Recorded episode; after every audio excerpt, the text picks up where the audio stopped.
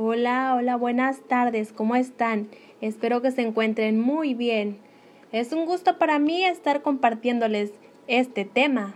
Bueno, me presento antes que nada, mi nombre es Dariana Carrillo Vargas. El día de hoy voy a estar dándoles a conocer un tema relacionado con el pensamiento económico. Esta es la economía neoclásica o la escuela neoclásica. Bueno, empecemos sabiendo qué es. La economía neoclásica es una escuela del pensamiento económico que se basa en la idea de que el valor de los bienes es una función de la utilidad o satisfacción que se le asignan a los consumidores. Dichas escuelas aparecieron alrededor de 1870 en lo que es conocido como la Revolución Marginal. Puede ser considerada un desarrollo de la escuela clásica, apoyando también el concepto del margilismo y siendo más científica que sus procededores. La escuela neoclásica dejó a un lado los asuntos clásicos, como la distribución de la riqueza y la teoría del valor, para estudiar profundamente los mecanismos que permiten la distribución en los recursos escasos en los diferentes mercados. Esto es entendido como los agentes, consumidores y los productos. Estos tratan de maximizar sus funciones y sus objetivos. Dentro de estas escuelas surgieron tres grandes escuelas que a continuación les voy a presentar. La primera es la escuela inglesa. Esta estaba relacionada con William Stanley y Alfred Marshall, mayor exponente del neoclasicismo. La segunda es la escuela austriaca, asociada con Karl Manger, quien desarrolló los fundamentos del análisis marginal.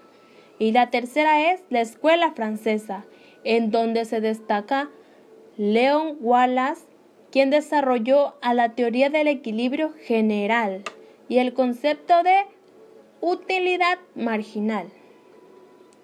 ¿De dónde surgieron estos orígenes?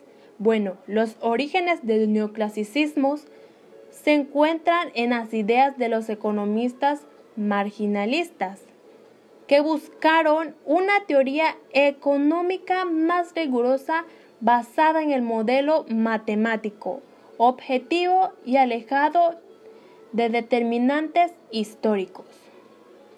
Con respecto al comportamiento de las personas y empresas, la escuela neoclásica se basa en tres supuestos básicos. 1. Ambos son racionales. 2. Las personas buscan maximizar su utilidad o satisfacción cuando consumen bienes o servicios. Las empresas buscan maximizar sus utilidades cuando venden bienes o servicios. Y la tercera es, personas y empresas actúan de manera independiente, basándose en información completa y sobre todo relevante.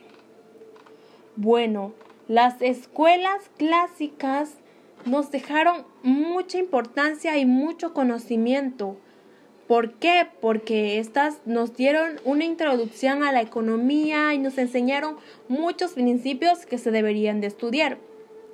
Dicho esto, me cabe decir que la hemología del dinero que introduce la escuela neoclásica produce importantes cambios culturales en la sociedad que tienen que ver con el predominio de la disponibilidad abstracta e limitada con la primicia de lo nuestro y con la creencia de que todo es controlable.